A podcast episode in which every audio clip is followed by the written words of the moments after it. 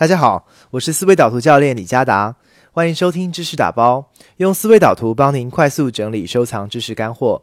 您可以订阅李嘉达知识打包的微信公众号，下载过去知识打包的脑图及文档。本期为您打包一本亚马逊二零一六十大推荐书，叫《百岁人生：长寿时代的工作与生活》，作者呢是伦敦商学院的经济学教授。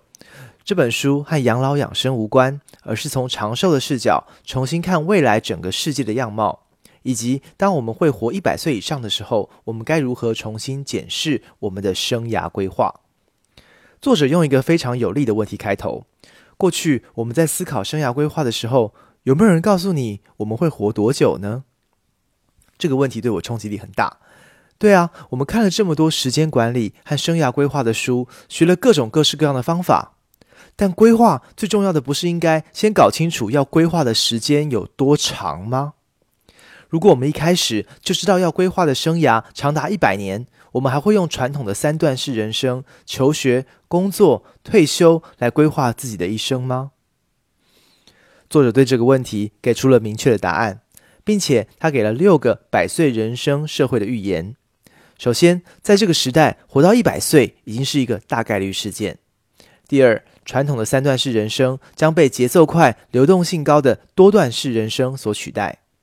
第三，自我更新成为每个人最重要的学习。未来将不会再有铁饭碗的职业，改变将成为一种生存的本能。第四，人工智能将造成中间型企业的消亡，大城市将更加的拉开城乡差距。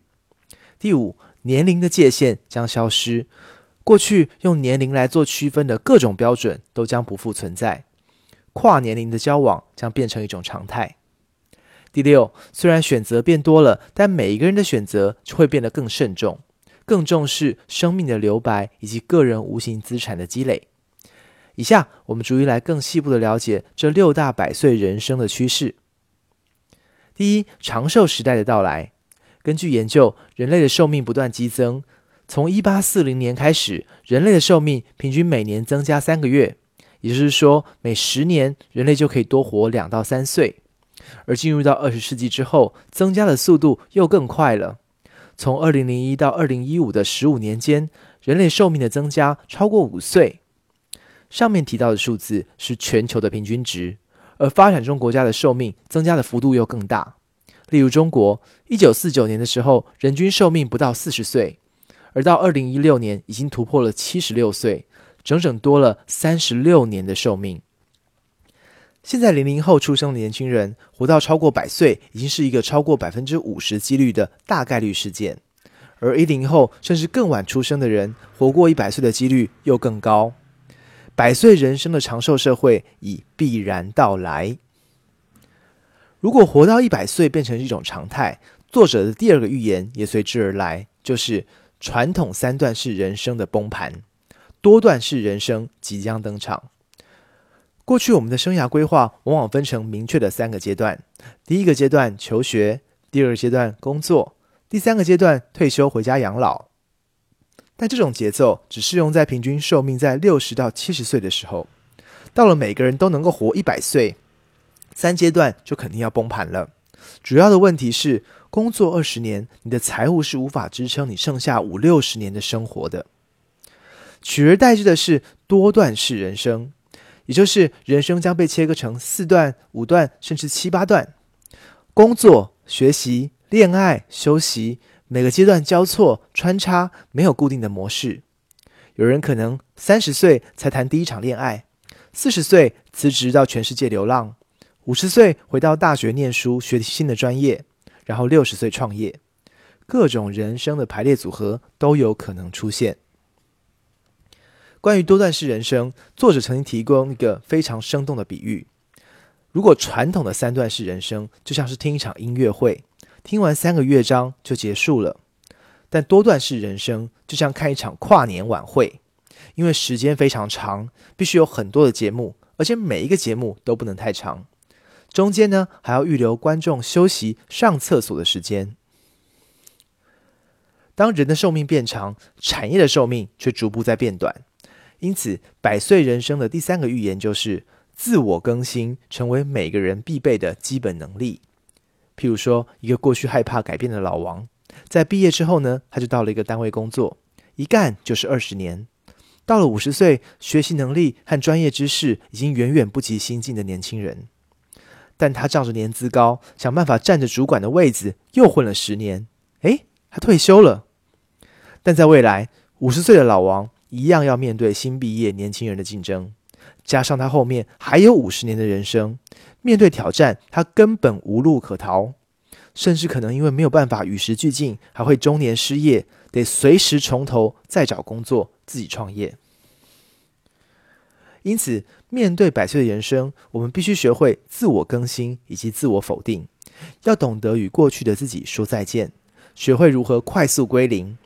知识、学历，甚至价值观、人生观、世界观，你都要能够不断的放下，然后重新学习。学习是百岁人生贯穿一辈子的任务，真正的终身学习。学习可以分成两块。第一块是学校教育，每个人未来可能都有好几个学位，仅进行出大学校园。第二块是碎片化的学习，作者认为未来教育将无所不在，例如他可能会跟游戏结合，让你在生活当中更容易完成各种学习。作者第四个预言是关于人工智能，其实人工智能的产生和百岁人生也有关系。人工智能发明的内在需求，其实就是在帮助人们从枯燥重复的工作当中解放出来。而未来多段式人生，因为节奏快、流动性高，人们也越来越难在单一的岗位上面累积经验。因此，可以透过人工智能来战胜无聊，并且累积经验。例如，Google 的 AlphaGo 就能不眠不休的与自己下百万级的棋局，获得各种运算的结果，并累积各种获胜路径的经验。在这个层面上面，人和机器的竞争是完全没有胜算的。人工智能的发展还会带来两个影响：第一是中间行业的掏空。所谓的中间行业，是指技术含量低、高度指令描述性的工作。这种工作通常具有重复性高跟可标准化的特色。作者列举了中介、金融、法律、银行、医疗、会计等行业，这种行业容易被人工智能所取代。但相对涉及到高度原创性的，比如说科学研究、教育、设计等行业，或是其他比较低技术含量的个人服务业，例如理发、餐饮，仍然会继续存在。中间行业的掏空带来了人工智能的第二个影响，也就是地区发展会更加的不平衡。由于高端行业必须依靠大量的跨领域协作。你想要得到这种完整的分工体系，你自然必须要到高端行业聚集的大城市。比如说，流行产业拍一个广告，可能就需要模特儿、摄影、广告策划等人才。二三线城市很难产生这种分工体系。而多段式人生，因为流动性很高，每个人一生可能需要换很多的工作，甚至到很多地方工作。出于对这个世界的好奇心，想到大城市看看世面也是人之常情。这也让二三线人城市底下的地区很难留住人才。作者第五个预言是年龄的界限将会消失，年龄将无法再作为任何社会上的既定标准。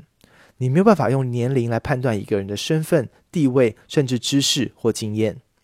有一个比你年轻的多的老板，或有一个长你好几轮的下属，都非常正常。而随着科技发展进步的速度，你对网络新知了解的程度可能远远不及一个青少年。跨年龄的婚恋也会变得非常常见。而在多段式人生当中，每个人也可能会多次进出学校。你的同学从十几岁到五六十岁都不奇怪。这个时候最重要、最需要培养的就是跨年龄沟通的协作能力。作者最后一个预言是：虽然人生更长，需要做的选择更多，但每个人做选择的态度却不会更随便，而会更谨慎，因为每次选择都有成本。当选择变多，这样的成本会呈几何级数增加。正如存在主义的名言：“存在就是选择成为自己的可能性。”每个选择都会决定你之后的可能性是增加了还是减少了。过去三段式的人生当中，你可能选一个职业，熬个二十年就过去了。你现在如果选错了，二十年后可能你的公司都不见了，然后你还得找一个新工作，从头干起。你可以看到，现在都市的年轻人婚恋越来越晚，就是对选择越来越谨慎。正因为在每个当下的每一个选择都变得越来越重要，作者反而建议每个人更应该要多放空自己，让自己能够好好休息沉淀，才有办法做出更好的决定。作者另外一个建议呢，是每个人都需要尽早开始累积自己的无形资产，因为在百岁人生的时代，所有的有形资产都必将贬值。